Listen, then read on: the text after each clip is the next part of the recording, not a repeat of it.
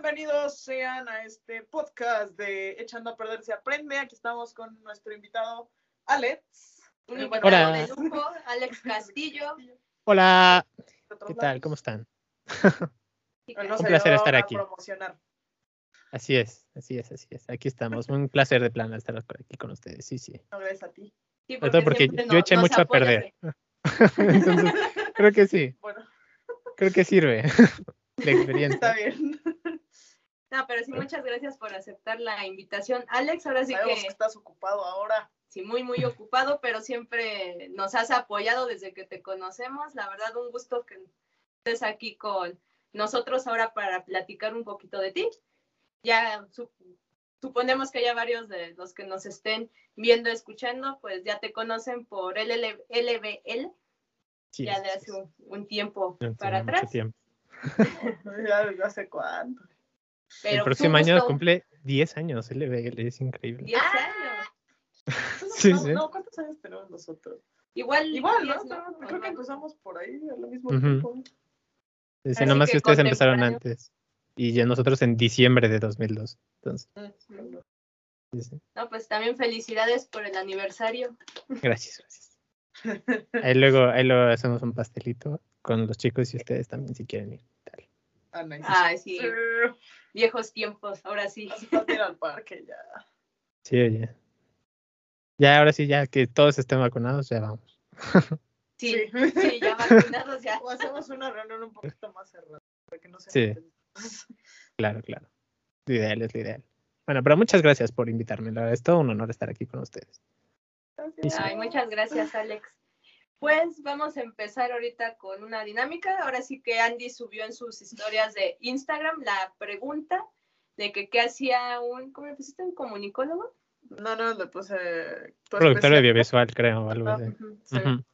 Y bueno, yo No, en mi perfil personal ya tiene ratito que también había subido pre- previendo de tu invitación que qué hacía un comunicólogo y tristemente los que contestaron dijeron que no sabían. Sí es. Es que muchas veces ni nosotros sabemos, la verdad. Pasa muy. Pero Ahorita, ahori- ahorita, ahorita hablaremos por qué, pero sí. Ah, bueno. Sí, Yo quiero sí. saber por qué. porque pero- sí se me hizo muy triste que todos contestaran, solo la tuya, la única que dijeron que no sabían que, Ay, que hacía un comunicólogo, pero ya en la historia de Andy con lo que puso de producción audiovisual, que es tu especialidad. Que me Así encanta es el que dice de tratar de no morir en el intento. Así es. Tú.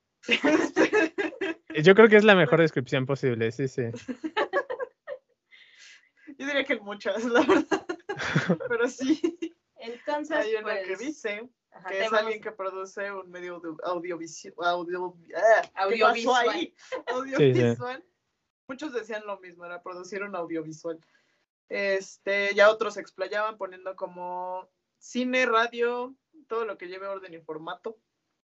Este, el que se encarga de crear películas. Ah, uno dice que escuchar. O más bien También. dice, no sé escuchar. Ento- Ay. Entonces me imagino que decía que no, no sabía el escuchar, entonces creo que no era para ti. Ok. Este, Ah, de que según lo que hace Osva, pero sin los veis. ah, sí, estaba cotorro. También puede ser. Generar proyectos que se basan en el audio, el video y las imágenes. Esa es un poco más acertada. Producir, dirigir la creación de contenido audiovisual, como corto, medio y. ah, es que Corto, medio y largometraje. largometraje. Ajá. Verificar si el audio suena correcto o bien, corrige fallas de un proyecto auditivo. Hace videos comerciales y cosas así. Examina Ajá. algún video con audio. Ah, encargado de crear o producir material de consumo audio- audiovisual. ¿Qué me pasa con esa palabra? Este. Y creo que es todo. Ah, y dormir. Ay, dormir. de Y dormir. Bueno, Pero creo que en tu caso no aplica tristemente. Sí, creo que tú no duermes así. últimamente, desde que entré a trabajar duermo mejor, la verdad. No sé. Sí, sí, no sé cómo, o sea, supongo que es porque me canso más y entonces duermo mejor. Que la pantalla. Pero sí, sí, sí. Pues ¿Tú qué dices? ¿Tú qué dices? ¿Es cierto o no lo que contestaron? es que es un poquito de todo. Porque la, carrera de producción, bueno, la especialidad de producción primero tiene que pasar por la carrera de comunicación, de ciencias de la comunicación. Supongo que en muchas escuelas es diferente, pero en la UNAM, que es donde estudié yo, este, te tratan de dar como un conglomerado de todo lo de comunicación como en a lo largo de cinco semestres y luego los otros cuatro ya son como para tu, solo tu especialidad. Y en realidad el productor es el que se encarga de convertir la idea en un producto final, ya sea un audiovisual o lo que sea. Él es el encargado desde esa, aunque la idea no sea suya, él tiene que hacer desde incluso el papeleo y todos los permisos y todo lo que se tiene que hacer hasta que, digamos una película, ¿no? Por ejemplo, desde que a alguien se le ocurre, oye, ¿y si hago una película de Pokémon? Hasta que incluso la película se distribuye en DVDs y tal, que son muchos meses después de que incluso se estrena en cines y demás. El productor está en todas las etapas de esa, de esa cadena, digamos. Entonces, se hacen muchas, muchas, muchas, muchas, muchas cosas. Y por eso te digo que muchas veces ni siquiera sabemos qué es lo que, lo que hacemos, porque está involucrado en, muchas, en muchos procesos. Pero ese es el productor. Las personas que estudian producción audiovisual se pueden dedicar a muchas, muchas cosas específicas dentro de ese proceso. Hay gente que, por ejemplo, solo se dedica a hacer carpetas de producción, que si quieren ahorita hablamos de qué es Hay gente que nada más se encarga de, por ejemplo, eh, verificar que los guiones o lo que sea se esté trabajando adecuadamente. Hay gente que se dedica específicamente a ver que todos los eh, que estén trabajando tengan bien su IMSS, su, sus cosas así de papeleos y demás. Hay gente que se encarga Claro, de lo de recursos humanos. Hay gente que se encarga de conseguir los este, patrocinadores para la película, los fondos y demás. Entonces, hay muchas, muchas, muchas fases y hay gente que se dedica a cada una de esas tareitas. Pero el productor como general es el que se encarga de, el responsable, más bien, más el que, que se encarga, el que es responsable de ver todo eso. Y también hay un productor que es el productor ejecutivo que básicamente solo está para ver y poner dinero. y ya. el inversor. Ajá, por ejemplo, ustedes sabrán, este, apenas hubo un como escándalo con lo de Disney con, con esta Scarlett Johansson, porque ella es productora ejecutiva de la película de, de Black ah. Widow. Entonces ella puso de su dinero para que la película pudiera salir, por eso también se mueve. Entonces ella era ah. actriz y también era productora ejecutiva de la película. Pero siempre me había preguntado que era un productor ejecutivo. Sé que existe San Google, pero nunca lo había buscado. Sí, es, es un puesto curioso ahí dentro de, de, la cadena de producción, porque muchos literal solo están así para decir, toma dinero para que la película salga, y hay otros que además de hacer eso, sí como que revisan varias fases del proceso, dependiendo de lo que le interese y lo que sepa cada uno. Sí. Son como... Es que no es inspector, es otra cosa. No, él era... Sí, están ahí echando un ojo. Supervisor. Supervisor, eso. Sí, sí. Ajá, se siente como un supervisor de todo un proyecto. Sí, pero, o sea, ellos no son responsables como tal del proyecto, sino como nomás están ahí para. Si ni siquiera tienen que vigilar si no quieren, lo que importa es que pongan dinero. ok. Sí, sí. sí, eso es lo que se hace en la segunda parte de producción. Bueno, o sea, en la segunda parte de la carrera, que es tu especialidad, ahí pero ah, antes es todavía más cosas. antes son todavía más cosas. Ah, ok. Porque así como lo platicas, este, yo no pensé que se metieran a todo, a todo esto de la parte de producción, películas y todo eso. Yo pensé que eso se veía en la carrera de, de cine. La verdad, yo nunca pensé que se viera en este caso en comunicación, porque al menos los comunicólogos que estudian en la misma escuela donde estudiamos Andillo, los enfocan más como para periodismo, o sea, para que vayan, entrevisten personas, radio y demás, pero así el enfoque que tú traes, sí no es completamente diferente como que del, del imaginario ahora sí que nosotras traíamos. Sí, es que depende mucho, por ejemplo, no es lo mismo estudiar también comunicación en CEU que en otros lados donde dan la carrera, porque en otros lados creo que es en Acatlán y no me acuerdo dónde más la dan. Pero en otros lados sí como que lo dividen en, este es periodismo y este es comunicación para cosas audiovisuales, ¿no? En CEU estudias, te, te decía, cinco semestres de la carrera de comunicación como tal, así como todo junto con pegado. Ajá. Y el resto ya es como especializarte en cada cosa. Eh, creo que son cinco opciones terminales, o sea, de especialidad.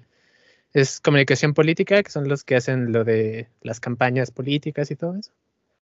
Eh, la comunicación organizacional, que es como vigilar justamente los procesos de comunicación dentro de, una empresa para que todo fluya correctamente y bla, bla, bla, bla, bla, el encargado de dar los comunicados y bla, bla, bla.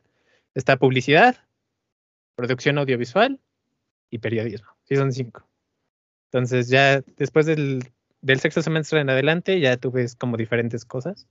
Pero si quieres, también puedes ver cosas de, de periodismo y tal en las optativas que tienes que cursar.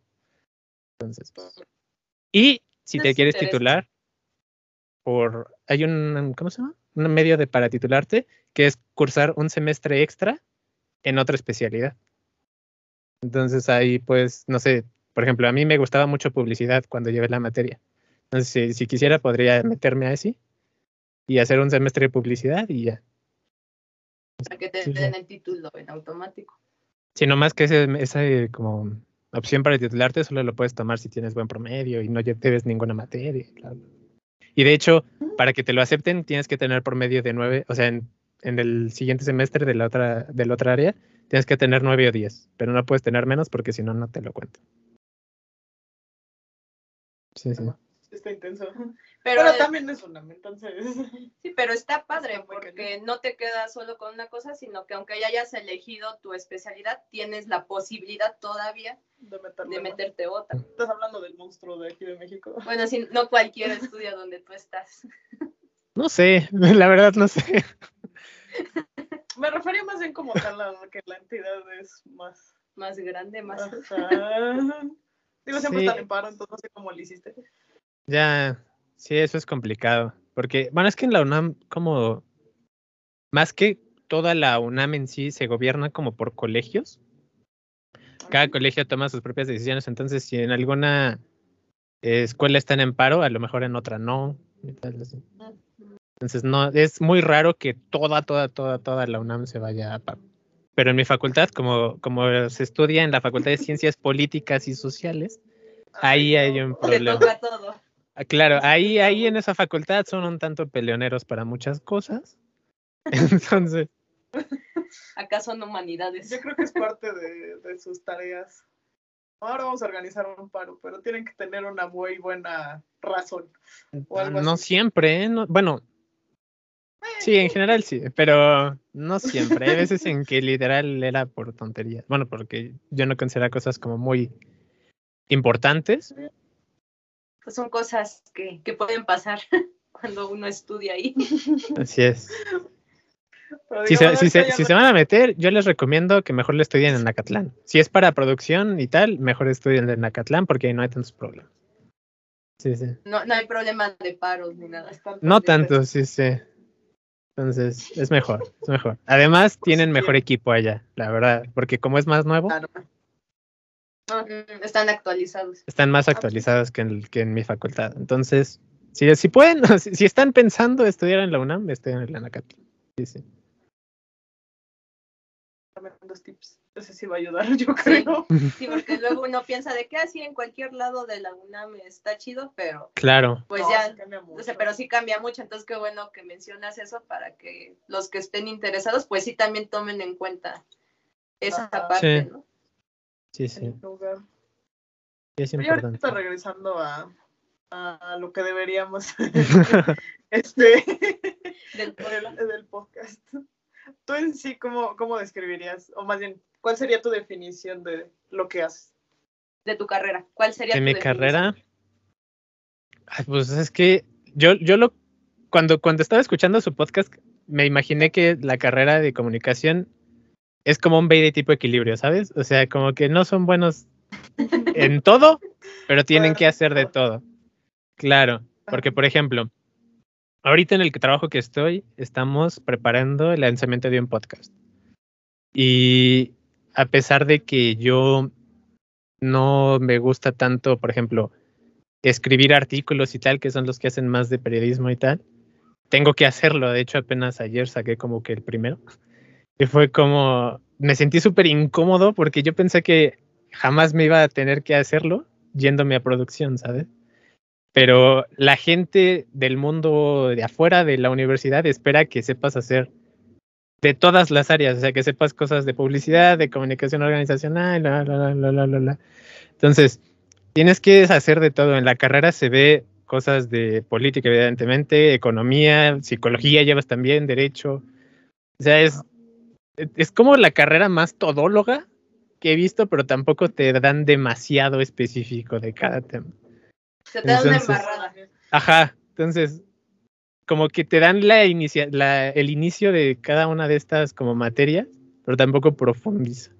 Pero las personas de afuera, cuando te tratan, cuando, cuando vas a pedir trabajo, esperan que sepas hacer todo eso súper bien. Súper, súper bien. Tú apenas sabes. Claro. Entonces, No, no, no.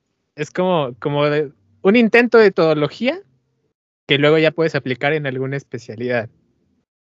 Pero lo importante es saber de todo. Pero volvemos al inicio. El chiste es que logres pasar de tener una idea o de construir una idea a tener un producto ya final. Ya sea una campaña política o lo que sea, tienes que lograr saber hacer eso en la Me carrera. cotorro porque estoy viendo similitudes con mi carrera. Y con Porque la a mía también. nosotros, a nosotros sobre todo nos dicen que somos todólogos porque en teoría hacemos un poco de todo. Pero, eh, se refieren más bien como de que, mira, puede ser desde un dibujo hasta un producto físico hasta sensaciones. Sí. Y entre cada uno de esos, pues obviamente se va dividiendo y haciendo más cosas. ujú. Debes de manejar madera, metal, plástico y es- piel y todo, no sé. Y luego entre esos también hay diferentes, entonces es muy cotorro también. Pero al final creo que son diferentes áreas porque No, a- sí. contigo es más enfocado como que a a la producto. El mío le enfocan más a publicidad. Es, es algo que yo me di cuenta escuchando sus otros programas. Que, por ejemplo, eh, ustedes ven cosas de clientes y bla, bla, bla, bla, bla. En la UNAM no te enseñan nada de eso, ¿eh? O sea, si vas, si vas a la UNAM esperando salir preparado para vender algo, no. No, no, ni de cerca. O sea, nada. No hay nada, nada que te prepare a encarar un cliente o a hacer como, como cuánto debo cobrar por hacer esta cosa, ¿no? Nada, no hay, bueno, por lo menos en el, ¿cómo se llama?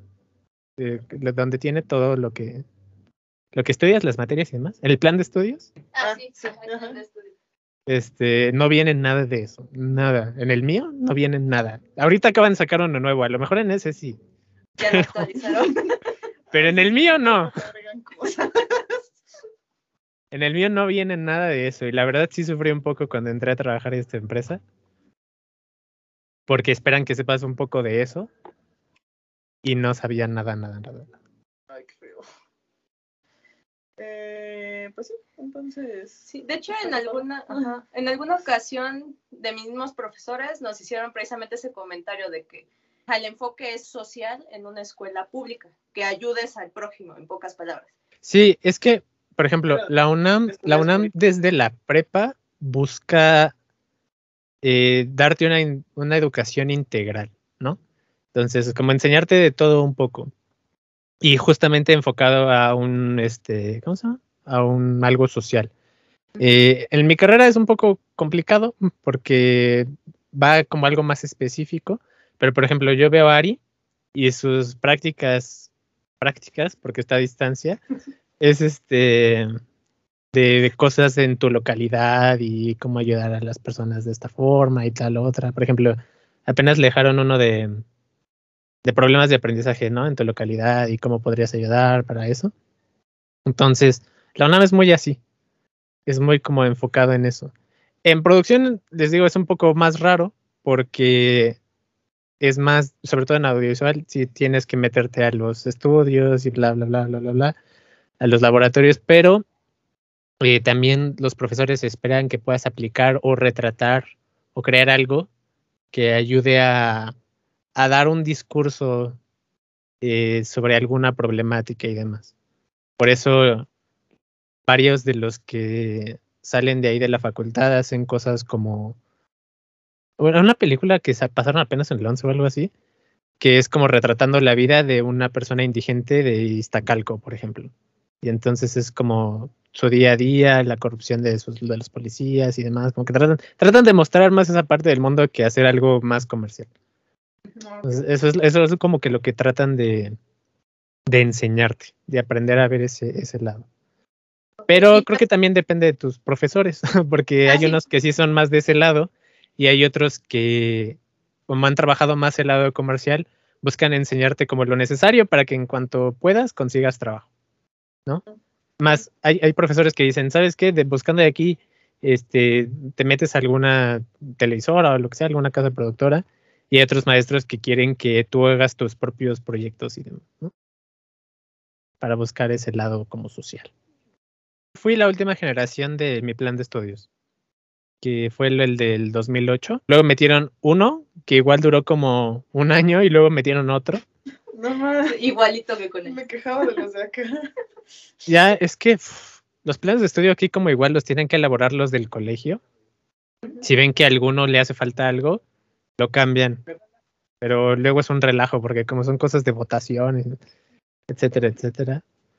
Es, es todo un pleito. Por ejemplo, ahora, cuando yo entré, todas las carreras estaban divididas, ¿no? Eh, había unos edificios que nada más eran para ciencias políticas y otros para sociología y demás. Y ahora todos los que entran a las carreras, los primeros dos semestres, comparten, están todos revueltos. Puedes tener clases con alguien de sociología y demás, y bla, bla, bla, bla, bla. y luego ya.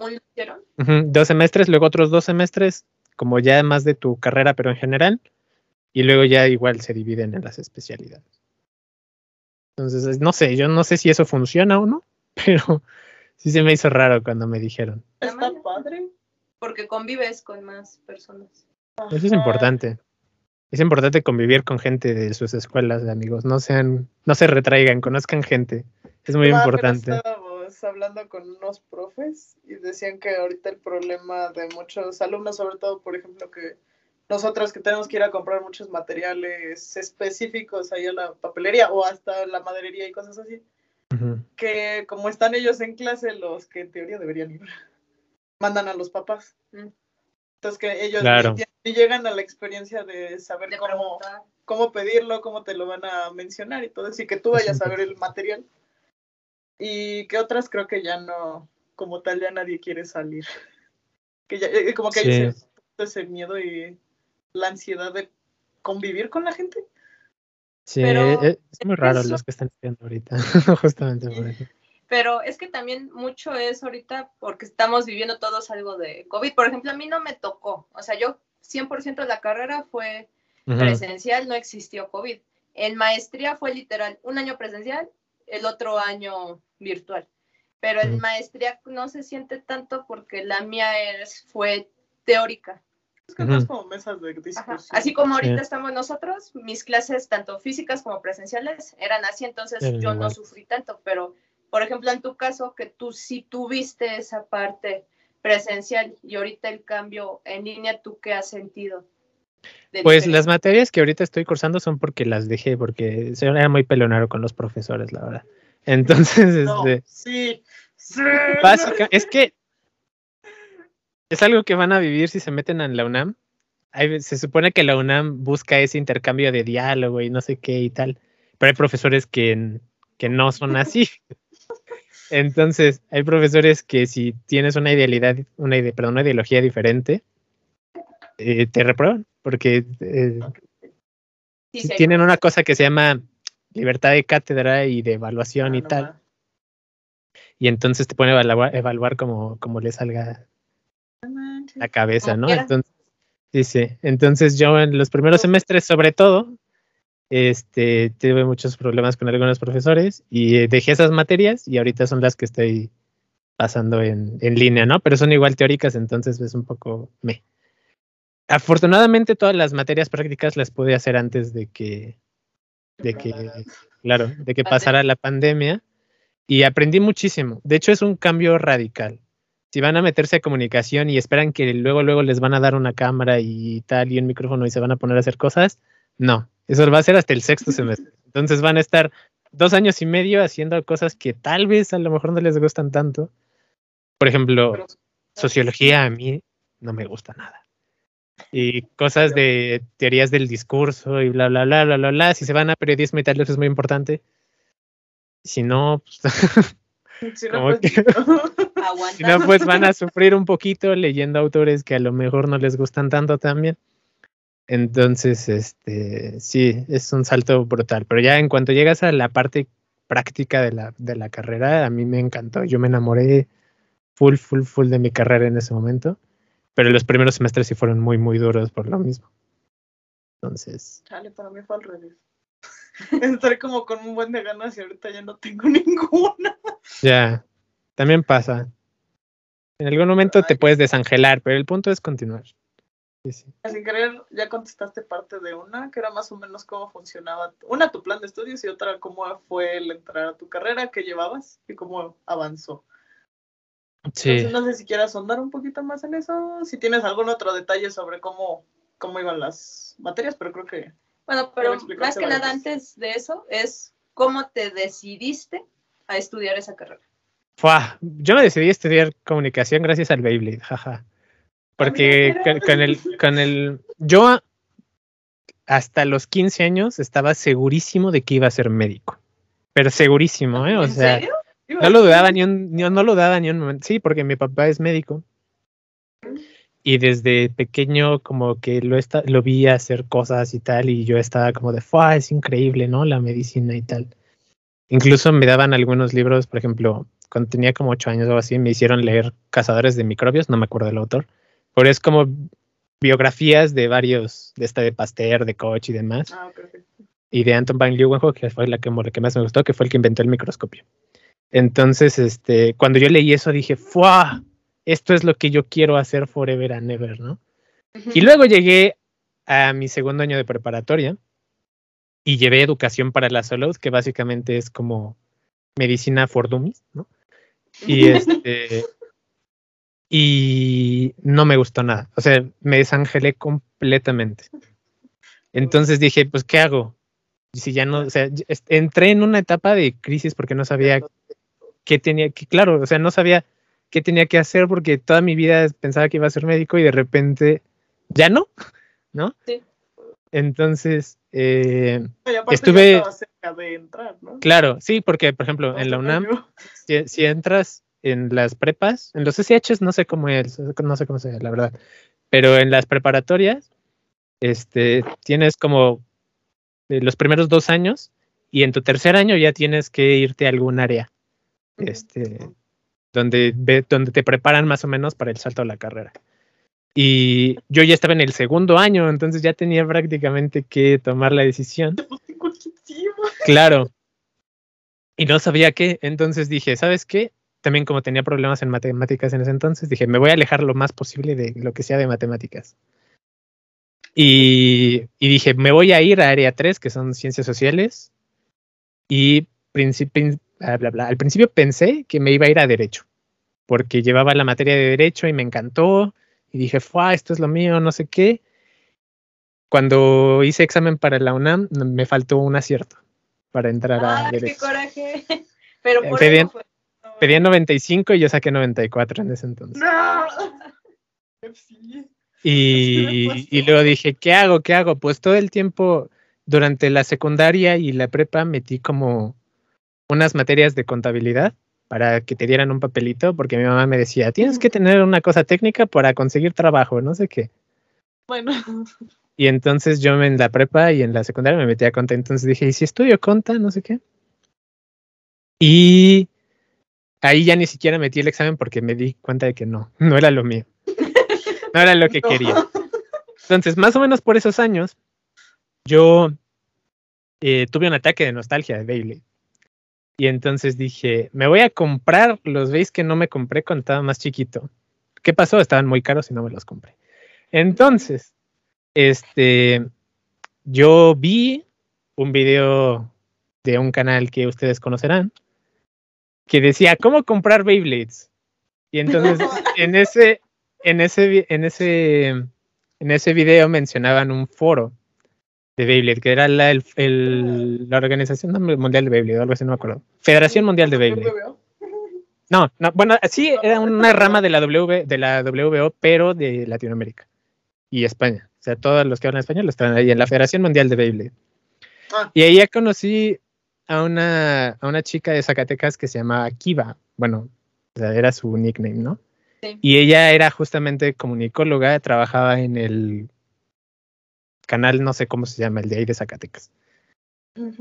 Y entonces ella me enseñó las primeras cosas que aprendí de edición, ella me las enseñó. Y lo amé.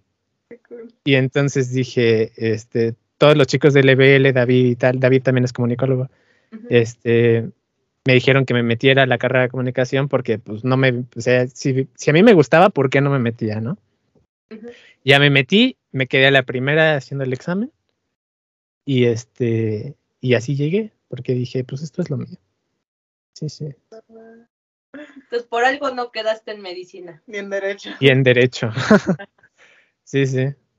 Pero pues al final salió bien, ¿no? Fue el buen ending.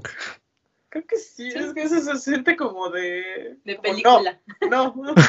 Sí, sí. Como vete para allá. Como que había un algo ahí que te decía, no, estás volteando al lado equivocado. Claro, sí, sí, como que me lo impedía. Pero al final terminé en, en comunicación. Cuando me metí, no sabía si hacer el examen para CEU o para Catlán, porque las dos me quedan igual de lejos.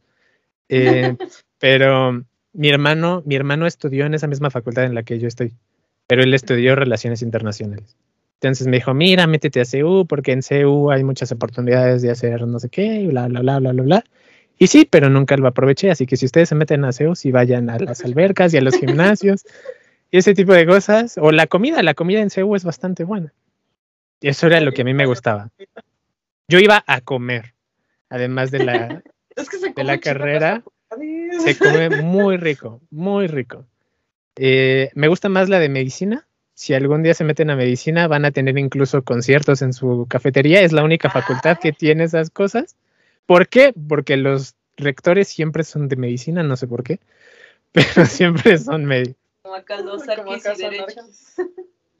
Sí, sí, pero, pero sí, o sea, sí es una experiencia distinta estar allí en CEU a otros lados. Por ejemplo, cuando Lili entró a la carrera, ella estuvo antes en biología, en una facultad que yo tengo a caminando cinco minutos. Y si no es lo mismo, incluso la comida sabe fea. Entonces no se metan a. Sí cambia mucho entre facultades, la verdad. Sí, sí, entonces vean a dónde se quieren ir. Por eso les decía, en CEU van a tener una experiencia como más de la UNAM como tal, porque hay muchas cosas. Hay exposiciones de libros y obras de teatro y conciertos y, y de todo. Y muchas veces en las FES no tanto. Pero yo nunca lo aproveché, les digo, solo iba a comer.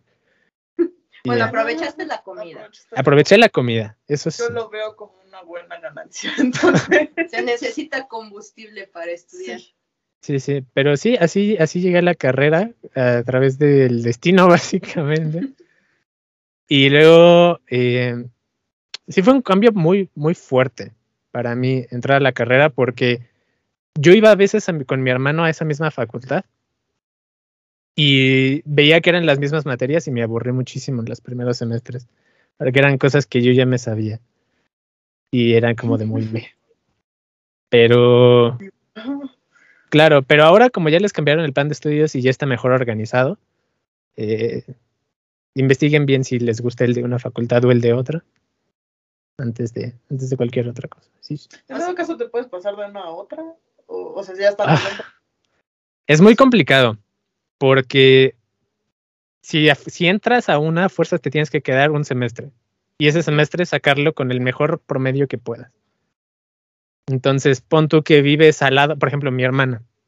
Nosotros, ella estudia psicología y en la facultad que tenemos cinco minutos caminando, ahí enseñan psicología. Pero la mandaron a una cosa que nos queda tres horas. Entonces, este es, es, es difícil. Es difícil. Luego, luego buscamos el cambio, ¿no? Para eso, para que se la pudieran dar. Pero son procesos muy complicados, porque en primera necesitas sacar el primer semestre así súper bien, ¿no? Que ella sí lo tuvo. Y luego dependes de que si tu jefe de carrera o no sé qué del director de la facultad esté de buenas tanto este como el de la que te quieres pasar, porque tiene que organizar una, tiene que, tienes que hacer la solicitud, tiene que hacer una carta a él, llevarle a la otra, que te acepten que haya lugar además, porque es muy complicado que haya lugar y tal. No, sé, por eso mi hermana no se logró cambiar de allá a acá. Entonces, Sí, se quedó a tres horas de distancia. Qué intenso. así es. Entonces es, es un buen de pleito. Sí te puedes cambiar, pero es un buen de pleito. Sí, sí. Es mejor elegir bien desde el inicio. Sí, Por eso es que la mandaron así nada más. es que si estás en, en prepa y en CCH hay una cosa que se llama pase reglamentario. Si tienes buen promedio y sales en tus tres años y tal, y no debes materias, ni, ni nada de la, de la biblioteca, porque ojo, eh, no te puedes graduar a veces si debes cosas de la biblioteca. Sí, Este, em, te pueden dar el pase para una carrera, pero tú eliges la carrera, muchas veces no la, la sede. La facultad. ah. Ajá, entonces, por ejemplo, ella escogió psicología y en lugar de que se le dieran en CEU o acá en, en Zaragoza, se la dieron hasta, hasta casa muy lejos. Entonces, sí. O sea, está padre el pase automático, la bronca es que no puedes elegir a dónde te vas. sí puedes, pero funciona de tal manera que si no tienes como 10 y como todas las condiciones ideales, Ujú. Claro, porque pon tú, salen toda una generación. Entonces, primero a los que tienen 10 y sus 3 años y no deben nada, de nada, de nada, de nada, son los primeros que mandan a los a donde eligieron. Entonces, si se llena, pues ya los que tienen 9 ya los mandan a otro lado, a los que tienen 8 a otro lado y así. Entonces es como Suena, complicado. suena igual de complicado que las cinemáticas especiales de Kingdom Hearts. Vaya. como- toda la lista de requisitos.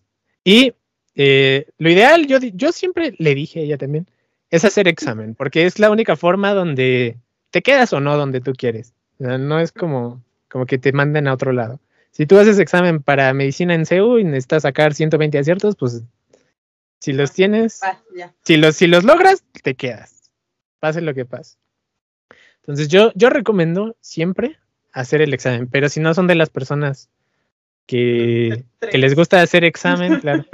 Ah, Para mí, a mí si me dieran la opción, te pasas, no vas a hacer estas materias que, que te hacen falta, pero me tienes que pasar este examen con nueve. Yo prefiero hacer mil veces el examen que cursar las materias. Porque para, para mí, para mí, para mí es muchísimo más fácil hacer un examen. Independientemente si es un examen de muchas horas y tal, yo prefiero hacer un examen que cualquier otra cosa. Pero hay personas que no. Hay personas a las que no les gusta para nada. O sea, si pueden evitar un examen, lo hacen a toda costa. Entonces, ahí está el lado- otro lado, ¿no? Claro, tú, tú eliges o te quedas o no, o te quedas en tu carrera, pero te pueden mandar incluso a otro estado, ¿no? Entonces es como, Sí, ahora sí que es a la suerte. claro, Entonces tú, bueno, vamos. vamos, dame un 7, ¿no? Como- Quiero ver. Yo a final de semestre quiero ver. un siete. claro, claro. Es complicado, es más es complicado, lo- es más complicado de lo que debería, creo yo. Bueno, Pero pues es que también hay mucha gente, creo que se queda el 1 o tanto por ciento que hacen los el examen, entonces también. Sobre todo de fuera de UNAM. Sí, sí, porque vienen personas de otros lados. No nadie. Yo digo, yo de verdad les digo, si pueden hacer el examen y prepararse bien, háganlo. Yo nunca, la verdad, no, no soy la mejor persona para decírselos porque yo la verdad nunca estudié para mis exámenes de la UNAM. Pero sí, yo, yo en ese entonces no era una persona muy responsable, tengo que decirlo. Pero siempre me, se me hizo más fácil hacer un examen. Entonces, como, Pues tú ya estás. ¿Alguna vez quisiste dejar la carrera? sí, Ya estando sí. dentro. ya estando dentro. En el primer semestre lo, lo aguanté. El primer semestre dije, va. O sea, son materias que, que ya me sé porque ya las vi cuando iba a la- algunas clases de mi hermano. Eh, pero dije, va. Pero el segundo semestre es horrible. O sea, bueno, por lo menos para mí, para mí fue muy horrible porque llevé materias, más que las materias, algunos profesores que me tocaron en ese entonces fueron de los peores que he tenido en la vida. No porque no sean excelentes profesionistas, porque lo son. La mayoría de los maestros de la UNAM son excelentes profesionistas en, en lo que sea que den, son de lo mejor de lo mejor que hay. Pero justamente el que sean de lo mejor de lo mejor que hay hace que se les suba muchísimo El ego. el ego y entonces hace que sus clases sean insoportables. Entonces, en segundo semestre, justamente, yo creo que me tocaron los profesores con el ego más grande que he conocido en la vida. Ay, Y yo en ese entonces todavía estaba en mi etapa rebelde de no dejarme, ¿no? En lugar de, El mono Eh, eh, claro, en lugar de, en lugar de simplemente aguantarme y decir, bueno, lo voy a soportar unos meses y ya, yo estaba en mi etapa de no dejarme. Entonces, en, la, esa- en ese semestre creo que llevas teoría del discurso, semiótica, no me acuerdo cuál era otra, otra materia que, ya ni me acuerdo cuál era. Pero el punto es que esos, esos tres profesores eran como horribles. Uno como de cómo, o sea, en su vida han leído Foucault, ¿cómo pueden llegar a segundo semestre sin leer? Ay, sí hay muchos así, dices, pues es que soy segundo semestre, no manches. Claro. por algo estoy aquí, nunca lo he leído. Y el de semiótica igual, pero con con Himes, creo que es, o no, no me acuerdo cómo se llama, el, el autor así como que más de semiótica. Era como de, por favor, y luego son libros que Densos. Ah, sí. Entonces es como muy, muy, muy horrible. O sea, en ese entonces dije, ¿sabes qué? No, no. Pero, por ejemplo, en ese entonces hablé con mi hermano, Lili también me dijo, ¿sabes qué? O sea, las materias que tú quieres ya están más cerca, ¿no? Aguanta y eventualmente vas a llegar. La verdad, en ese entonces, tanto mi hermano como Lili fueron apoyos muy, muy grandes para mí, para no dejar la carrera en ese momento. Pero sí, hay puntos en los que dices, no puedo más. O sea, no.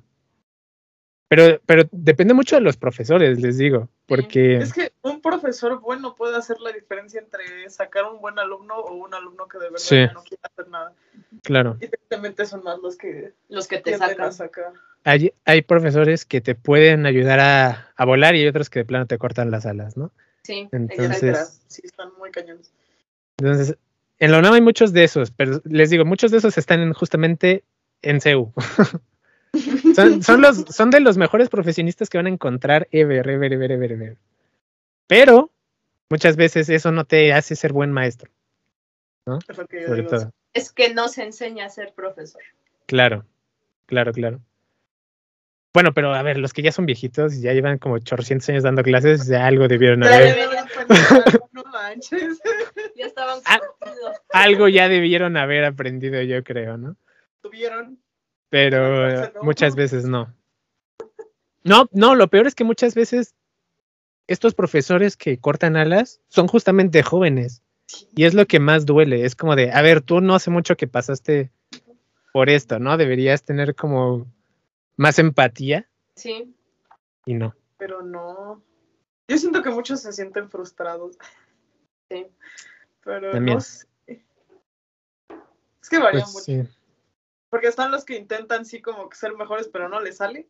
A los que sí, Sí. les sale y están los que de plano sí es como te veo como competencia y no te voy a tirar. Ya, y es que en la UNAM hay un serio problema con que es muy difícil que un maestro sea destituido por alguna razón, ¿no? O sea, ha habido escándalos de, por ejemplo, acoso y cosas así en la misma facultad y los maestros no fueron destituidos, los pasaron a otro lado y ya. Es como, reducen horas o cosas así, ¿no? ajá, y ya. Ese es como su castigo. Es lo, es lo malo de que la UNAM sea autónoma en ese caso también, ¿no? Que tiene como sus propios estatutos y demás. Y algunos colegios también protegen a este tipo de personas. Entonces, aun cuando un profesor sea malísimo y tenga súper mal su promedio de alumnos aprobados y tal, tal, tal, es muy complicado que, que, lo, de- que lo quiten de ahí. Sí, sí. Es lo malo. O sea, tiene muchas cosas buenas la UNAM, pero hay cosas muy malas también. Y esa yo creo que es de las peores. Pero es RNG, si te toca un maestro bueno, pues, Uh, estaría, ¿no? Claro, claro. Tienes que aprender a lidiar con Hay que, hay que lidiar con ambos, pero yo creo que, bueno, hay momentos críticos en los que si te toca uno malo, sí es muy definitivo. Sí, sí. Sí. Pues así cañón. pasa, porque ninguna escuela es perfecta. O sea, te pueden No. tocar buenos maestros en pública o en privada, y lo mismo, te pueden tocar los peores maestros también en pública o en privada. Sí, sí. Entonces, como dices, es más que nada como que de lo bueno y de lo malo se aprende, ¿no? Sí. Pero en las materias prácticas hay más maestros buenos, eso sí. Nada más me he encontrado, bueno, me encontré dos, pero uno ya se murió, que son malos. Pero sí, o sea, el RNG es mejor en pasando a las materias prácticas. Así que si tienen paciencia y dedicación, si llegan a las, a las materias ya prácticas, ya les va a gustar más. Sí, que creo eso es en todas las carreras, que primero te bombardean de lo teórico y casi casi es sobrevivir a lo teórico. Y Sí. ya después te viene lo práctico. Pues quieres que no, sí es de cierto modo un filtro. Sí, Pero pero nosotros en mi carrera sí tenían, sí consideraban un filtro como los primeros dos semestres, porque eran de los más, más pesados. Entonces te ponían primero como, a ver, van todas estas materias que eran algo cargadas de, era como un poco de teoría y aparte taller pesado. Y las, eh, creo, como dos o tres semestres después venía el segundo filtro que te ponían dos talleres pesados y aparte varios de las otras que eran medio intensas. Pero como esos semestres críticos. Y sí, sí, se salían un montón. en mi carrera, por ejemplo, este, pues siempre fue mezclado teoría con práctica. Ya que sales, pues, te das cuenta que sí es necesario 100% la parte teórica, aunque en su momento Sí. te estés aburriendo o no le veas sentido, o sea, sí es necesario y ya lo ves. Lo ves hasta después. iluminación. Ajá, que sí se aplica, sobre todo semiótica, estética, que se veía con nosotros. Muchos decimos, ay, qué flojera, pero es la base del diseño. Sí, es la O base. sea, sin eso no puedes diseñar bien. la Pero verdad. sobre todo en comunicación en general, la semiótica es una base muy. Es muy importante. Sí, Y, sí. Pero sí dependes de que te toque buen profesor. Sí. Yo he tenido experiencias con profesores pésimos, aburridos en esas materias, Ay, como el que me tocó. y otros que por el contrario hasta te lo hacen súper ameno, padre. Cuando Y tienen demás. pasión por lo que dan, está bien chido. Yo preferiría un profe aburrido a uno con ego, la verdad. Sí, Bueno, sí, también. Ese para otro. Pero, pero es que luego no es pasión, entonces No, ahí es como, no sé, es que se creen mucho. sí se creen mucho, entonces este no, no es lo mismo. Ah, los, que sí. pasio- los que sí tienen como cierta pasión son los que te la quieren pasar. Es como de, mira, quiero que te intereses en este tema. Te Sí. motivan Ajá, los egocéntricos son como, mira qué grande soy, yo hice todo y esto. te pisan. Así es. Yo hice esto y tú nunca vas a hacer nada. Sí, es como nunca serás mejor que yo. Así es. Pero sí, al final, este, pues es ver toda esa parte que pues sí es necesaria y pues en, sin importar la carrera se va a ver teoría. De eso nadie Siempre. se va. No, la teoría es esencial y es la base de toda, de toda la carrera. Nomás es el RNG que te toque con los maestros y el- la disposición que tengas tú, ¿no? Porque si llevas así una dedicación súper, súper fuerte de yo voy a hacerlo, no sé qué, bla, bla, bla, bla, bla, bla, como si fueras el prota de tu propio anime, pues entonces... Sí, seguro, seguro que llegas, pero si vas con dudas y tal, a lo mejor profe de ese estilo sí te puede como desalientar completamente. Sí. Ahora es que no, no dejarse. No dejarse. Está, sí invocas sí el poder de la amistad y ya está. Sí, puede. O sea, solamente entre comillas desistir, pero si ves que te apasiona más, otra cosa. Pero si es porque dices, ay, no, ya no sirvo para esto, pues no. O sea, ahí más bien ahí sí es trabajar La parte de, de uno mismo, ¿no? De que uno sí puede. Bueno, y también darte cuenta si es, al- si es lo que quieres, ¿no? También. También. Porque a lo mejor hay, gente que dice, ¿sabes qué? Esto no es lo mío y a lo mejor yo quiero estudiar otra cosa y se van a otra cosa y justamente esa era la decisión correcta, ¿no? Entonces, nunca, nunca estar ahí. Sí, de todo Más que no te hagan tirarte tu valor propio.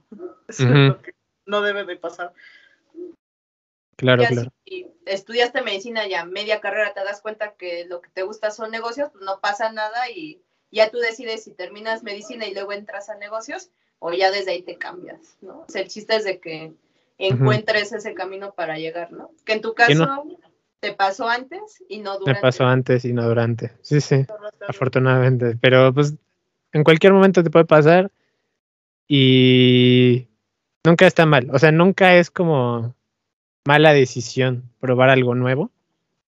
A ver, si llevas ocho semestres de nueve, a lo mejor ya ya te Ya conviene, ya mejor acabar esa y luego el siguiente semestre ya te metes a otra cosa, ¿no? Pero también, depende de cada uno, de cómo cada uno se sienta. Porque a lo mejor alguien sí llega a las materias prácticas y dice, ay, no era lo que yo esperaba, no, no era lo que yo quería, ¿no?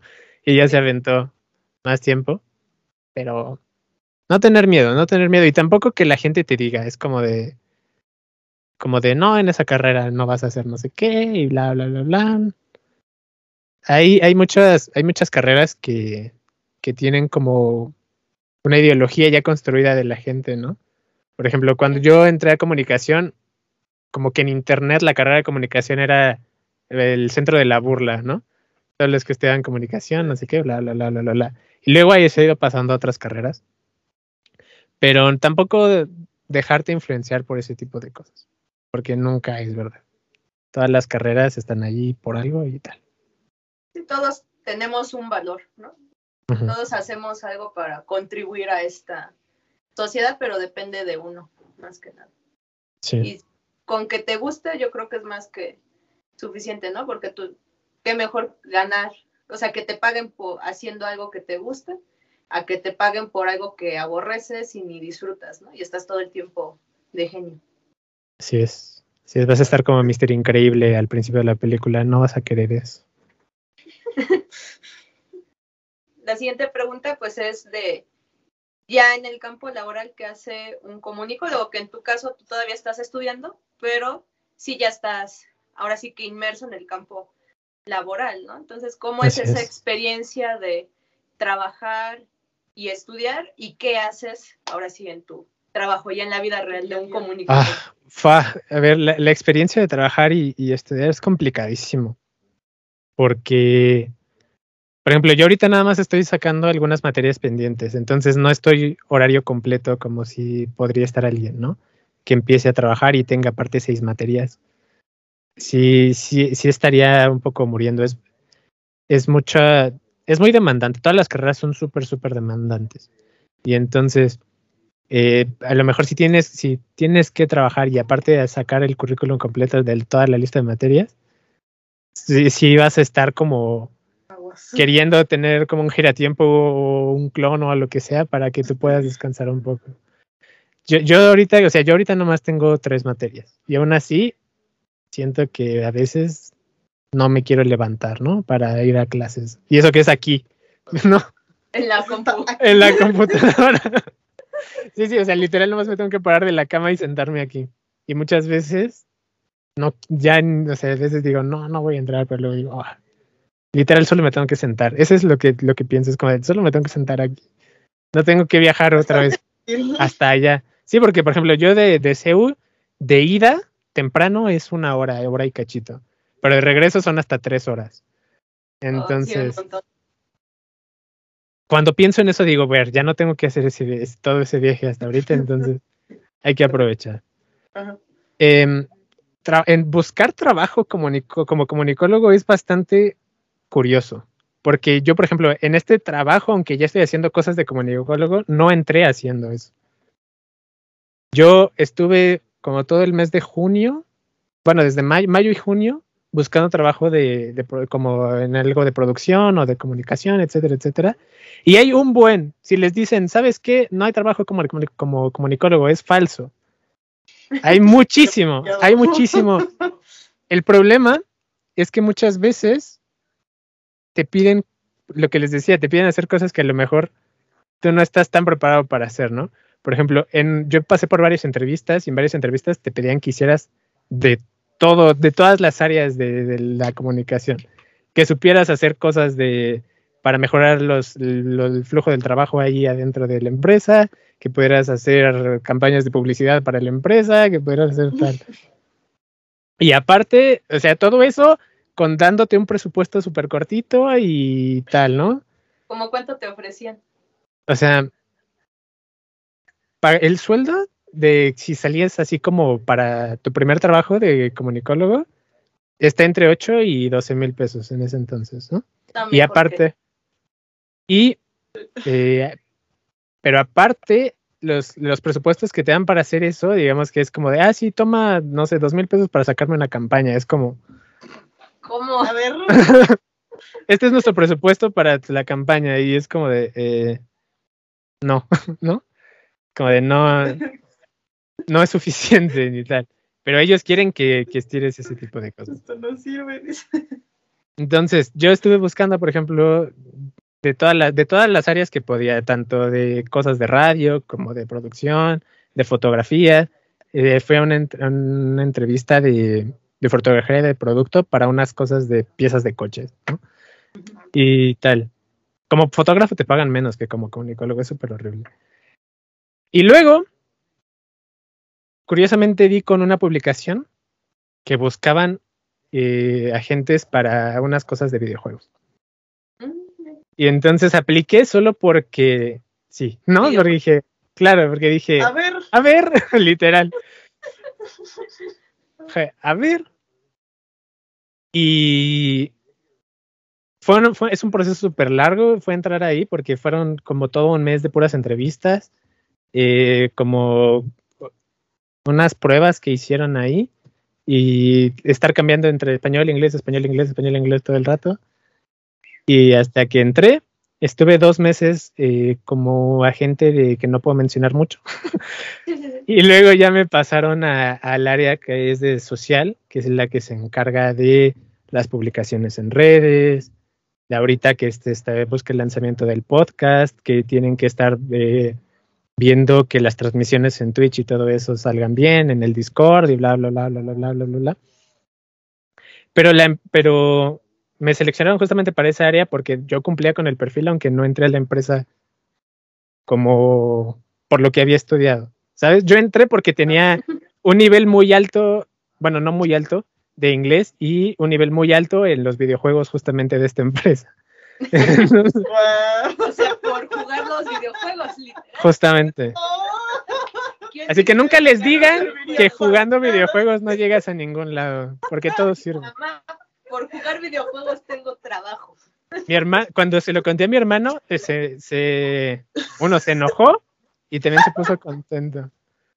Porque, No, neta.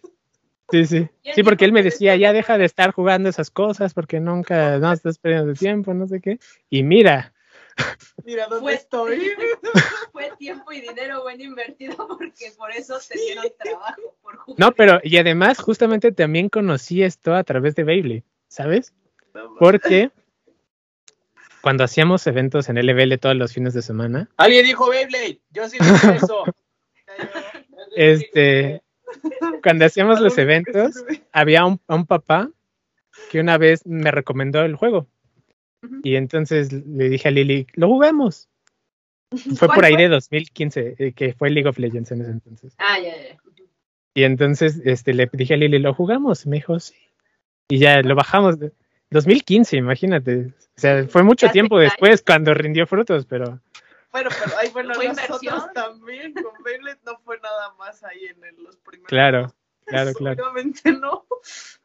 Y ajá, ya conocí el juego y luego vi la publicación esta el hace en, en- en mayo o algo así. Y ya todo el mes de julio fueron como entrevistas, entrevistas, entrevistas, entrevistas. Filtro tras filtro, tras filtro, tras filtro. Hasta que ya me contrataron ahí y luego me pasaron al área de social. Pero los comunicólogos, te digo, en esta área te piden que sepas eh, cosas de, de marketing para que puedas ver las analytics de las publicaciones y bla, bla, bla, bla, bla, bla, y, y planear. Bueno, esto le ayudo más a mi coordinador porque es el que se encarga más de eso, pero también le tienes que apoyar a hacer la grilla de publicaciones.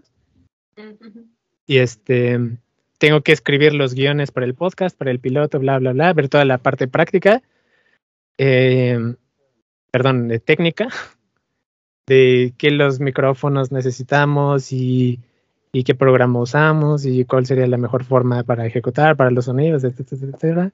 Al mismo tiempo te tengo que estar investigando acerca del juego para, tengo que estar escribiendo artículos para los nuevos jugadores y bla, bla, bla, bla, bla. Entonces ¿Con tienes... artículos como de blog? Ajá, sí, como de, por ejemplo, en el juego consiste en tirar la base del enemigo, pero si haces cosas recibes oro, re- con ese oro compras cosas que te hacen más fuerte y es más fácil ganarle, ¿no? Entonces, justamente mi primer artículo fue cómo funciona el oro, cómo porque es uno de los recursos más importantes y muchas veces cuando empiezas a jugar no te das cuenta. Entonces, justo, justo este, cómo ganas oro, cuáles son las mejores. Hay personajes que ganan más oros que otros, por ejemplo. Entonces Ah, es qué como, este, pero claro, si tú, tú empiezas, si tú empiezas a jugar, no lo sabes. Es como, ah, pues nomás le doy clic aquí. Sí, llegando con cualquiera. Sí, sí. Entonces es como, eh, te esperan que sepas todo eso y al mismo tiempo hace la semana pasada, o no, no sé cuánto tiempo estuve, eh, tuve que planificar un torneo para los desarrolladores del juego, ¿sabes? Porque era aniversario de no sé qué cosa y entonces tuve que hacer la invitación, que yo no sé nada de diseño, pero tuve que hacer la invitación, este, ¿cómo se llama? Tuve que planificar cómo se iba a llevar el evento, eso ya lo sabía por lo de Beyblade también, pero cómo, cómo iban a, tuve que hacer el sistema este para reportar si ganaban, perdían, cuántos puntos ganaban, etcétera, etcétera. Y estar haciendo como igual la tabla de posiciones, la tuve que diseñar yo. Ojalá saber más cosas de diseño para que quedara más bonita, pero bueno, ahí salió. enseñar si gusta. Los jueves.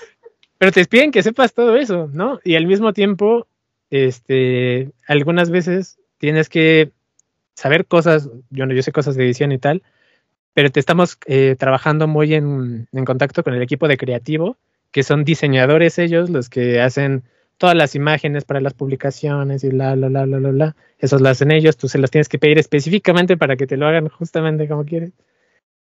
Y este, entonces tienes que trabajar con otras áreas y demás. Mi jefa, por ejemplo, es la que se encarga de ver lo del presupuesto que tenemos para hacer todo eso.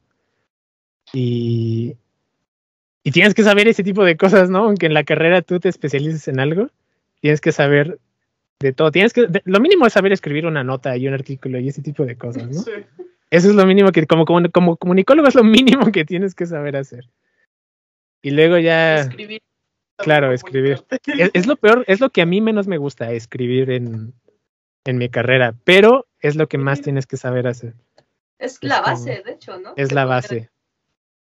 Sí, bueno. Sí, bueno, se podría decir que sí. Para, para varias opciones terminales son más importantes, por ejemplo, en periodismo, obviamente, ¿no? Pero, por ejemplo, los de comunicación política creo que se basan en otro tipo de cosas. Pero igual, los de comunicación política también les piden que sepas hacer las esas cosas de campaña que ustedes ven en cada votación. Muchas veces eso lo tienen que Ah, hacer el ellos. fondo, ¿no? Ajá, sí, la, El prosenio se llama. Prosenio. todos los papelitos y tal que hay. Muchas veces no lo hace un diseñador, lo tiene que hacer la persona que contratan de comunicación política, que no debería tener que estar haciendo eso. Y a nosotros nos enseñan a hacer eso que les piden. Claro, claro, es como, es muy raro. Por eso te decía, o sea, los diseñadores hacen muchas cosas que a nosotros nos piden saber, aunque no estamos tan preparados para eso. O sea, les piden hacer cosas de un área que no les corresponde prácticamente. Básicamente. Sí, te, te piden que sepas hacer todo eso. Entonces es como de fa. Y luego en algún momento también me va a tocar hacer proyectos por mí mismo y presentarlos y bla, bla, bla, bla, bla. Y de eso no sé nada, pero me lo tengo que aprender a hacer. Entonces es como, Ahí te asesoramos, ahí evalúas tus ideas con nosotros y ya te decimos. No, pero tenemos que darnos una idea de qué onda con el juego, porque si no, no. sí. Bueno, pero te diré, por ejemplo, mi coordinador no juega el juego en el que estamos trabajando ahorita del proyecto. Él se dedica a hacer que salga el, el proyecto adelante y tal. Em, Yo sí llegué porque, porque juego demasiados. Jugué demasiado tiempo y tal vez gasté demasiado dinero en ese juego. Pero,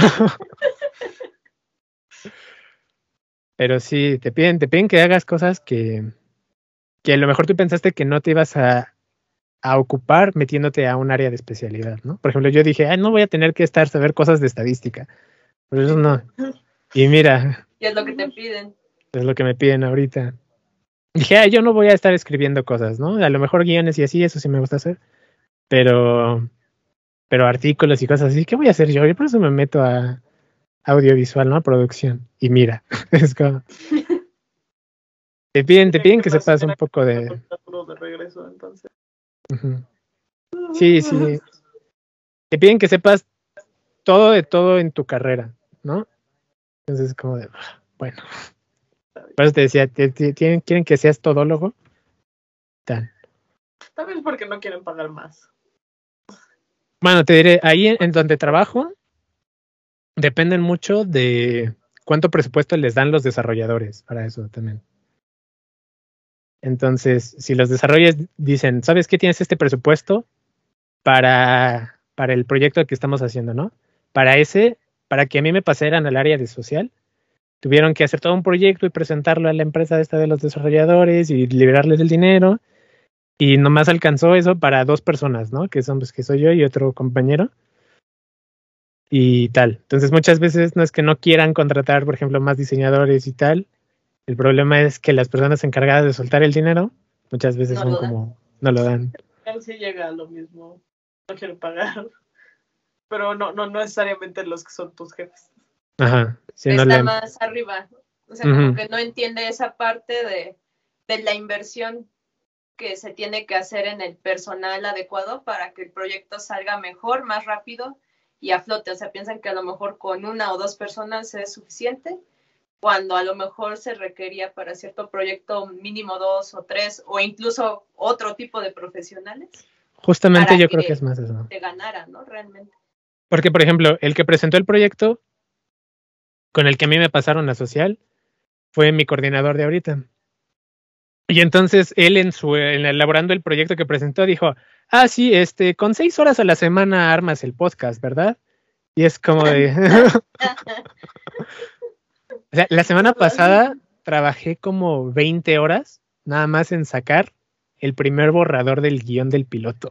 o sea, es como Sí, entonces es como muchas veces el punto es que las personas que están sacando el proyecto, digamos, a lo mejor piensan que hacer una cosa u otra es más rápido o y tal, porque no están tan metidos en el área. Pero, por, por ejemplo, ahorita ya vio mi coordinador que aún con dos personas sacar así como un piloto y hacer la investigación para los temas y tal, pues toma más tiempo que seis horas. Este, porque, por ejemplo, en mi trabajo yo tengo que estar jugando los juegos que los que trabajo, ¿no? Además, eso, de, eso dedica horas. Tiempo. Luego, claro. Luego, además, tenemos que estar identificando algunos problemas que tienen con esos juegos, ¿no? Luego, aparte de eso, tengo que estar investigando para sacar los artículos y también sacar tiempo para ver otras cosas que no les puedo completar ahorita. Y luego, eh, trabajar en el guion, ¿no? Y para eso tengo cuatro horas al día y luego las otras cuatro horas estoy haciendo operaciones de otro tipo. Entonces es como, Es muy poquito el tiempo. es muy poquito el tiempo. Muchas veces, además del, del dinero y tal, es muy poquito el tiempo que, que puedes destinar y el que te piden para sacar este tipo de proyectos. Entonces es eso como... pasa en cualquier lado. A mí me tocó cuando estaba en agencia. Sí, los clientes son muy... fa- Por ejemplo, en lo del podcast tuvimos que rehacerlo dos veces. Porque... Oh. Y, y en el torneo que yo estaba organizando ya tenía una cosa. Y a la mera hora me dijeron, ¿sabes qué? Lo vamos a tener que posar porque ahora quieren otra cosa. Y yo ya tenía como la No. mitad. Y es como... Qué coraje. Pero son cosas que son así del trabajo. de modo. Pero sí, por ejemplo, se supone que el podcast y tal tenía que salir las primeras semanas de noviembre. Y a mí me unieron al equipo de, de social en la segunda semana de octubre. es como, No, pues ya nada. o sea, no, y luego lo- hubo algunos problemas con los juegos y tal, y entonces se tuvo que pasar. Y apenas estamos ahorita trabajando en el piloto, ¿sabes? Es como. Los clientes muchas veces son los que retrasan ese tipo de cosas, sí. Sí, sí es muy, muy común e- esa parte de, como te pueden tocar clientes hermosos de que saben lo que quieren, te hacen pequeños cambios y demás, pero hay otros que no saben lo que quieren o indecisos, ¿no? De que hoy me Ah. gusta el rosa y mañana lo quiero azul. Y Es más eso. Mañana lo quiero verde. Eh, Es más eso. Pero tú, por ejemplo, en, la- en tu agencia tenían varios clientes, ¿no? Nosotros tenemos uno, que es el, los desarrolladores de los juegos. Entonces ellos son muy así como de, ay, mejor de otra forma, y mejor no sé qué. Tal, y es como... sí, sí. Pero pues eso es lo que te piden. Pues sí. Sí, sí. Por ejemplo, los de los de, los de organizacional muchas veces no, pien- no piensan que les van a pedir hacer cosas de fotografía de específico, ¿no? Y lo tienes que saber.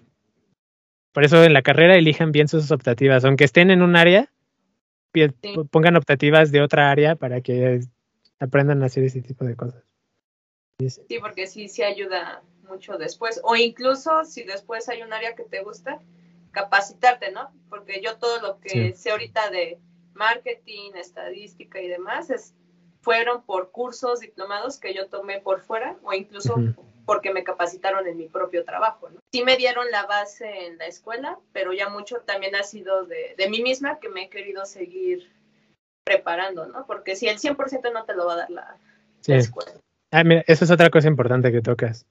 En la UNAM, fuera de Acatlán, es muy difícil que les den cosas de software así profundas. Porque, por ejemplo, yo metí varias materias de audio y solo en una y muy de por encima te enseñan a usar Audition. Es muy importante que tú estés al pendiente de cursos y tal que dan en la UNAM, pero que no son por parte de la UNAM. Por ejemplo, yo tengo eh, varios cursos que fue Apple a dar a la, a la Ay, facultad. Eh, pero si no, yo no sabría varias cosas de edición, ¿no? Es como... Ese tipo de cosas las tienes que meter muy por fuera en la UNAM. Y los diplomados, como dices, son muy importantes. Son súper, súper importantes. Yo no he tomado ninguno hasta ahorita, que debería, pero eso sí los considero, eso sí quiero tomarlos cuando ya abra la facultad otra vez. Porque, sobre todo los que son más prácticos y tal. Sí. Sí, Son muy importantes. Son, son, son más caros, eso sí los tienes que pagar y tal en la UNAM, pero valen más la pena. O sea, te- no nada más es terminar la carrera y fue, "Ah, ya voy a salir a buscar trabajo y lo que sea. Es este seguirte preparando. Yo también he estado, durante la pandemia tomé varios cursos de fotografía de producto, por ejemplo. Este, de también de locución y demás. Y porque te tienes que seguir sabiendo cosas, ¿no? Sí. Tienes que seguir actualizándote. Eso es muy importante. subiendo de nivel. Así es. Es así es. y pues bueno, ya ahorita, este, pues ya nos Ya platicaste, bueno, pero de todos modos, pues ya nos platicaste ahorita de cómo decidiste estudiar comunicación, lo que haces en tu trabajo, tus experiencias y demás, pero qué es lo que hoy por hoy te sigue motivando a seguir queriendo ser comunicólogo, ejercer tu carrera. Eh, pues el amor que gané cuando entré a las materias prácticas es algo que todavía sigo sintiendo, ¿no? Por ejemplo, me acuerdo que, no me acuerdo si fue en sexto o en séptimo semestre, tuvimos que organizar un, una producción así entre todo el grupo. Y fue la cosa más estresante que me ha pasado en la vida. Porque de por sí no me gusta mucho trabajar en equipo en escuela, porque hay mucha gente que de plano nomás no. Y luego imagínate cuando tienes que hacer todo el grupo, ¿no? Entonces es como... Sí. Em, pero yo tenía tantas ganas en ese entonces y tal que no me importó. Afortunadamente, en ese, ya ese nivel de la carrera ya todos están igual que tú, ¿no? Todos tienen esa como, como ganas de querer, de querer seguir, ¿no? Entonces, afortunadamente en ese momento conocí personas que, por ejemplo, se dedicaban al teatro, ¿no? Entonces ellos pudieron ser los directores artísticos con, con el talento que necesitábamos en ese entonces. Yo, como soy más cosas de técnico, yo me encargué de coordinar las luces y los micrófonos y tal, bla, bla, bla, bla, bla las cámaras. Eh, hubo, hay compañeros que son buenísimos escribiendo, que son los que se encargarán del guion. Entonces, el, el ver todo lo que se podía aprender, porque yo no, al día de hoy siento que no soy bueno escribiendo guiones, ni mucho menos. Que me encantaría saber más, pero para eso tengo que leer más, ¿no? Y tienes que conocer más lados. Y por ejemplo, yo no sé trabajar con talento, con actores y tal, no sé cómo decirles este tipo de cosas. Y en ese trabajo me di cuenta de cuántas cosas me faltaban por aprender. Entonces, mi, lo que yo quiero es aprender de todo, todo, todo, todo un poco. Por ejemplo, ahorita estoy con la fotografía de producto a tope, ¿no? Así como es, es lo que quiero aprender en este momento y es en lo que estoy haciendo. Entonces, yo creo que sería seguir aprendiendo cosas de áreas diferentes. Aunque siguen siendo de producción, hay muchas cosas que me falta para aprender. Y eso es lo que, lo que a mí me sigue llamando. Y ahora en mi trabajo, que veo que hay muchas cosas que yo no sabía, ¿no? Es como, ¡fua! tengo que saber más, más cosas, ¿no? Por ejemplo, ahora dijo, ah, tengo que tomar otro curso para de redacción o ese tipo de cosas, para los artículos y demás. Tengo que volver a, a ver mis cursos de, de, locución y tal, para ahora para el podcast y tal. Entonces, como seguir, seguirte preparando, seguir aprendiendo. Porque yo creo que el gusto que te da aprender algo en la vida siempre es el mismo, independientemente si tienes 8 años o 80. ¿No? Aprender a hacer algo es muy bonito. Entonces, eso yo creo que es lo que me mantiene todavía con ganas de. Sí, bueno, ya casi para ir finalizando, ¿tú qué le recomendarías a los que quisieran entrar? Digo, ya les diste consejos como tal de entrada, como uh -huh. el examen y todo eso, pero pues es como en general a la UNAM. Pero así como para tu carrera, ¿qué sí. dirías? ¿Qué consejo wow. le darías a aquellos que quieren estudiar comunicación? Del, es que depende a qué área vayan, ¿no? Porque cuando entré yo a la carrera, había un chico que quería, inmediatamente ya sabía que él quería ser periodista. De hecho, él ya trabajaba en el Universal, no sé qué. Él, él ya había estudiado la carrera de diseño y es no sé qué de, del Universal, que son los que acomodan los cuadritos. No sé cómo se llama eso. Los cuadritos. Sí, sí, o sea. ¿Ustedes vieron el diablo viste la moda? Sí. ¿Lo vieron? Vean que el señor este pelón es el que justamente se encargaba de ver qué iba en cada página y tal de la revista. Es el, es el diseño editorial, ahora sí que es el Ajá. director ejecutivo o el director de la revista, o sea, básicamente el que decide qué se queda y qué se va. Y qué se va. Bueno, él era ayudante de eso. Entonces, él ya, él ya tenía claro que, el, que lo que quería era escribir en el Universal y por eso ya empezaba a trabajar ahí y demás. Entonces él ya tenía una preparación previa. Lo que yo eh, me di cuenta es que yo entré prácticamente en cero a la carrera. Ya sabía cosas de, de sociología y tal, y bla, bla, bla, bla, bla. Pero de comunicación yo iba en cero. Y yo creo que es lo peor que puedes hacer. Porque te come la carrera al inicio en ese tipo de cosas. Lo ideal es, si ya sabes que algo te interesa y tal, investiga, aprende, conoce por tu lado antes de entrar. Porque además eso te va a hacer que te quedes que tengas más ganas de llegar al final. Eh, todos los que yo conocía que ya sabían qué era lo que exactamente lo que querían hacer, me di cuenta que eran de lo mejor en eso, ¿no? Por ejemplo, este chico que quería escribir en la Universal, tuve la oportunidad de leer algunos de sus relatos o cosas así que escribía y era increíble. O sea, era lo que yo me quedaba con cara de what. Eh, otro que quería ser, además de productor, también estaba estudiando cine.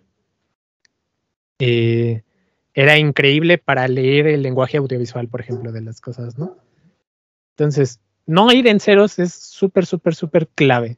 Pero yo creo que para cualquier carrera, eh, pero más para comunicación, si ya sabes a qué área más o menos vas, es súper clave ya tener como un acervo previo que si te gusta lo vas a tener porque vas a leer al respecto y bla bla bla bla bla. Y aunque Pero no sea, como aunque no sepas que sea, ¿no? Como que tu interés te va a llevar ahí eventualmente. Sí, sí, sí. Pero tenerlo un poquito antes es, es clave, la verdad. Sí, sí. Sobre todo si vas a meter, por ejemplo, cosas de foto, yo iba en cero en foto. Y es feo. no está chido. No, no, no está, no está muy bonito. De lo que parece. Sí, está, sí es difícil. De producto siento que es de lo más difícil que puedo hacer. Porque sí. no se mueve. Bueno, sí y no.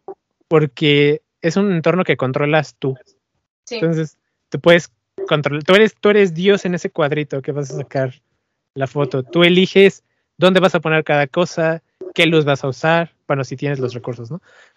si no, pues va a estar medio complicado. Pero tú decides cómo es. No es como la fotografía periodística que tienes que estar ahí. En el momento. En el momento. Claro. Eh, es, es, muy diferente, por ejemplo, si hacer un fotoreportaje a, a, hacer retrato o fotografía de producto y tal. Súper complicado. Y a mí igual la, la, maestra que a mí me tocó era medio muy conservadora, ¿no? Literal, sacó a varios alumnos de su clase porque sus cámaras eran mirrorless. Imagínate, ¿no? Gastas de 20 a 30 mil pesos en una cámara. No manches. Y que la maestra te diga, ¿sabes no. qué? No, no te quiero en mi clase porque tu cámara es mirrorless. Es como, No, y al final, como dice el dicho, la cámara no hace al fotógrafo. Pero sí ayuda un poquito. no te lo voy a negar. No lo hace, todo depende de ti. Para el fotógrafo es eh, estar ahí y, y sacar la foto, o sea, conseguir la foto, ¿no? Es get the shot, es en inglés, es como lo que siempre dicen todos los directores de fotografía y tal. Siempre es, tu objetivo es tener la toma. No, entonces. Como, como el jefe de Spider-Man, ¿no? Que lo que le Sí. interesaba era la foto. La foto, claro, es que así es. Así es. Entonces, ya sea que sea de, de producto, que literal te digo, tú eres Dios controlando todo el ambiente para sacar la foto perfecta que tú quieres, o tienes que estar seis meses vigilando el mar a ver en qué momento sale la toma perfecta, ¿no? O los que hacen paisaje que también se van a los lugares a esperar el momento perfecto en el que Sol está exactamente ahí, ¿no?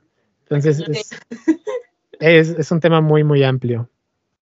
Entonces, sí, es bastante duro. Y yo llegué en cero, entonces sí, fue como muy, muy duro. Por eso. Investiguen un poquito antes de. Y sobre todo, sobre todo, sobre todo, eh, investiguen bien las instalaciones. Porque les digo, en, en CEU está súper bien lo de radio y tal, porque tienes las cabinas, pero las cámaras que tienen para que puedas practicar todavía son de VHS. Ah, ¿cómo crees? Entonces, obviamente, cuando yo busqué trabajo, para ser camarógrafo ya tenías que saber manejar las últimas Venis de Sony, ¿no? Y es como de la UNAM todavía tienen de las de VHS, es como, no. Esto no me Y da. evidentemente, como estudiante, no, a lo mejor no tienes las posibilidades de ir y rentar una Venice, ¿no? Que te sale como 20 mil no. pesos nomás rentarla un día.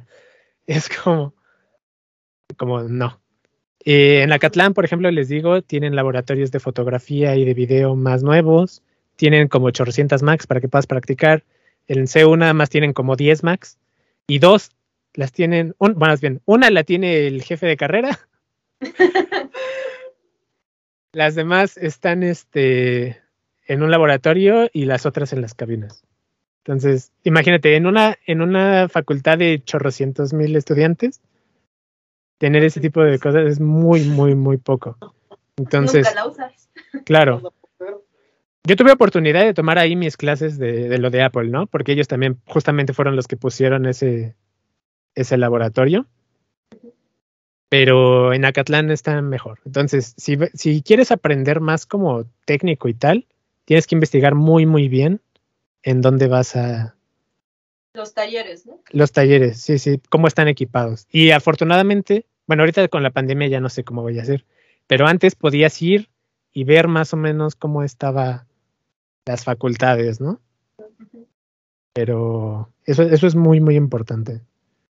Por ejemplo, hay un chico que se tuvo que cambiar de facultad porque mi facultad no tiene rampas para discapacitados.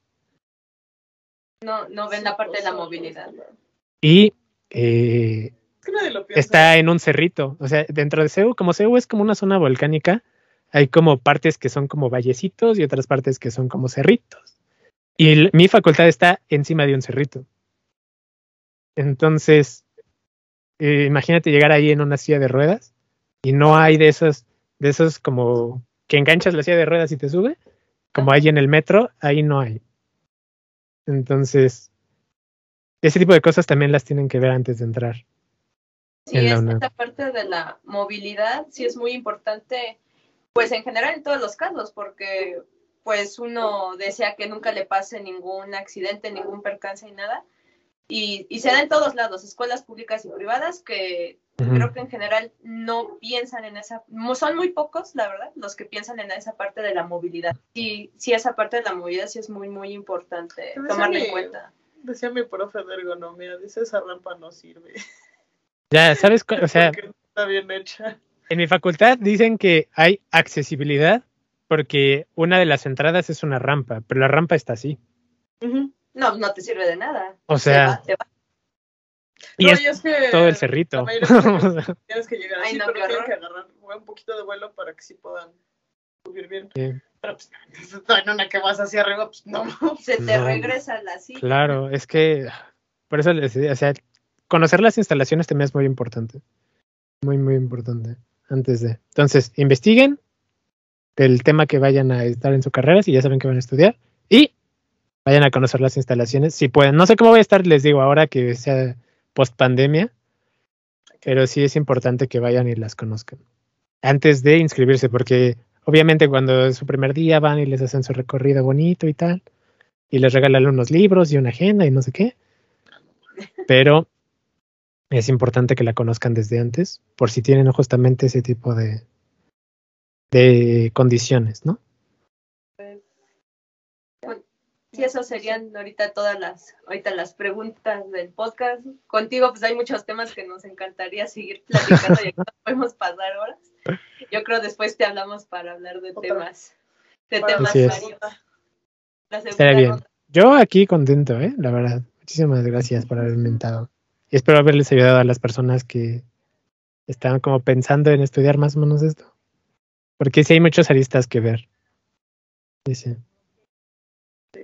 No, y sobre todo, esperamos que también pues ayude para que ya las personas ya conozcan lo que es la carrera, o sea, verdaderamente qué es lo que hace.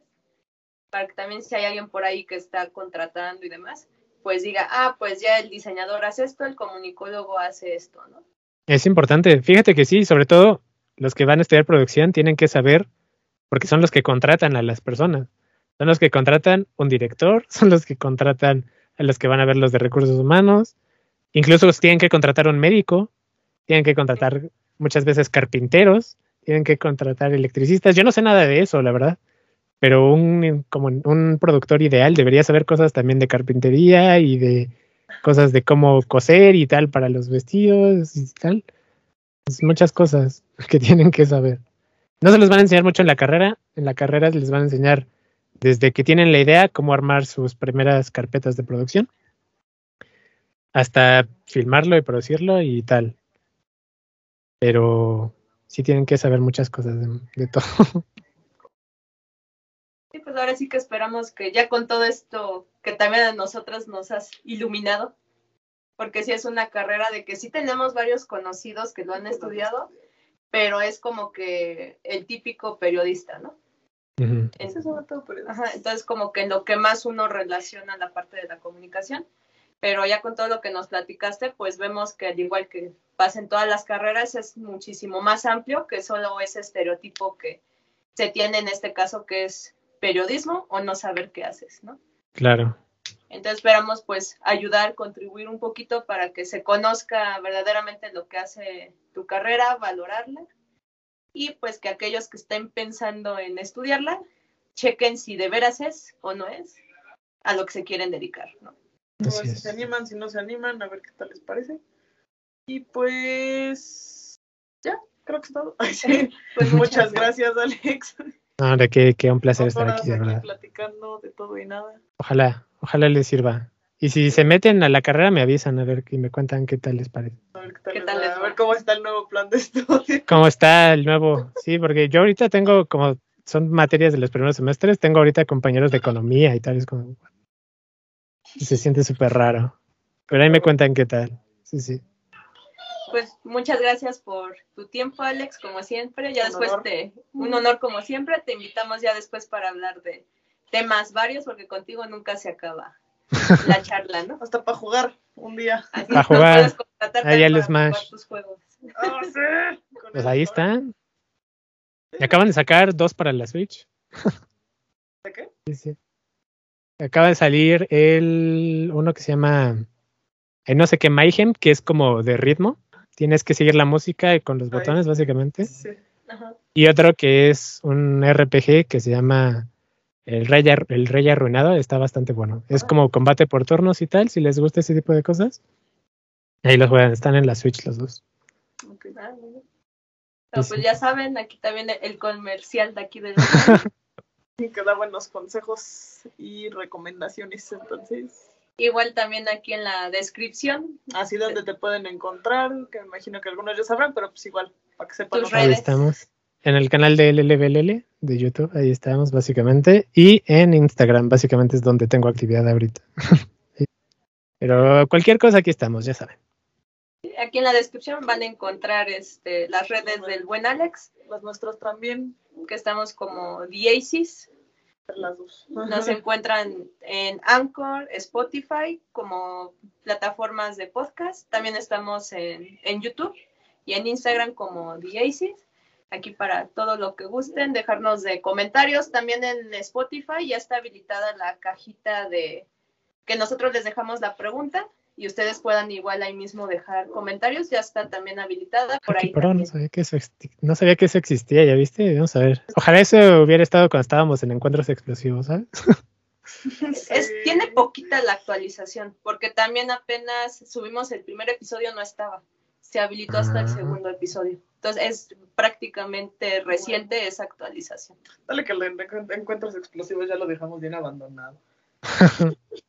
Pues Ya ya, hasta se va Morita, ya hasta se va Morita y no. Ay, sí. Pero bueno, un placer de verdad estar aquí con ustedes. Cualquier cosa, incluso si tienen dudas de la carrera, ahí escríbenme al canal, al, en Spotify respondo más de, de LBL y ahí hablamos. Sí, sí. Ah, bueno. Pues muchas Nos gracias. vamos despidiendo.